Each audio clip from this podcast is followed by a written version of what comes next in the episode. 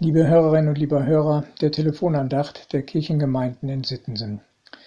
Schön, dass Sie dabei sind am Dienstag, den 25. Mai. Vielleicht kommt Ihnen Folgendes bekannt vor und Sie haben nicht nur eine vage Erinnerung, sondern vielleicht sogar eine Melodie im Kopf. Wer, wie, was, wieso, weshalb, warum. Wer nicht fragt, bleibt dumm. Ja, diese Worte kann man singen. Sie stammen aus dem Erkennungslied einer sehr bekannten Fernsehsendung, die Sesamstraße. Dieser Reim, als Mottolied gesungen, war nicht nur das Erkennungszeichen zum Beginn der Sendung, sondern auch typisch für den Inhalt. Denn hier ging es um ein lustig und locker aufbereitetes Lernprogramm. Und das nicht nur für Kinder. Sehr interessant. Lernen gehört nun mal zu unserem Leben und hört ja eigentlich nie auf. Lernen ist nicht nur an Schule und Ausbildung gebunden, sondern bleibt Bestandteil unseres Alltags, ja bis ins hohe Alter hinein. Und Lernen vollzieht sich nun einmal durch Fragen. Wer, wie, was, wieso, weshalb, warum.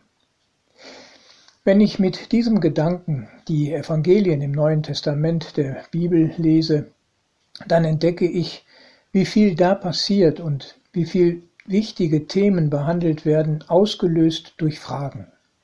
Mal ist es Jesus, der die Frage stellt, oder es sind die Menschen, die mit einer Frage zu Jesus kommen. So beschreibt auch die Losung für heute solch eine Situation. Genauer gesagt, der Lehrtext zur Losung aus dem Lukasevangelium Kapitel 11, Vers 1. Es begab sich, dass Jesus an einem Ort war und betete. Als er aufgehört hatte, sprach einer seiner Jünger zu ihm, Herr, lehre uns beten. Die Jünger erleben, dass Jesus betet und haben die Bitte, er soll doch mehr darüber erzählen und ihnen sagen, wieso, weshalb, warum. Sie möchten das Beten von ihm lernen.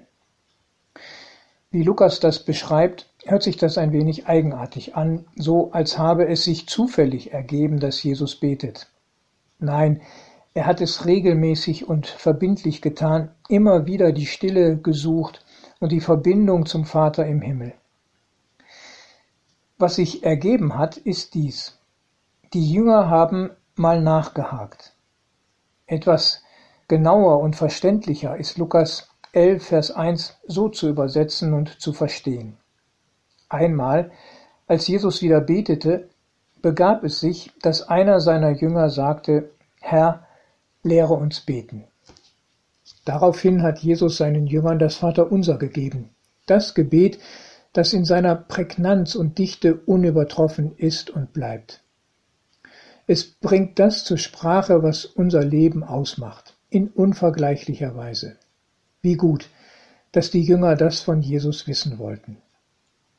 Und so sind es ja viele Fragen, die von Jesus angestoßen oder beantwortet werden, und wir lernen Elementares für unser Leben.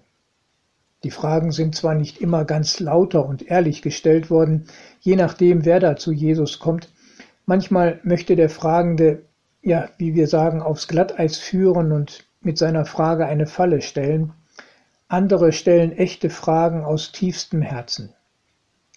Auch wenn die Motive so ganz unterschiedlich sind, ändert das nichts daran, dass Fragen uns weiterführen und wir dadurch etwas lernen. Deshalb möchte ich das für mich und mein Leben beibehalten und nicht verlieren. Fragen zu stellen. Vor allem Jesus möchte ich fragen und Antworten im Wort Gottes suchen. Ich möchte das Gebet nutzen und meine Gedanken, Sorgen und Fragen vor Gott aussprechen. Und dabei rechne ich fest damit, dass ich erlebe, was der Beter des 86. Psalms erfahren hat und die Losung für heute sagt. Der Herr, du Herr, bist gut und gnädig, von großer Güte allen, die dich anrufen. Das wünsche ich Ihnen auch, liebe Hörerinnen und liebe Hörer. Rufen Sie den gütigen Gott an und fragen ihn.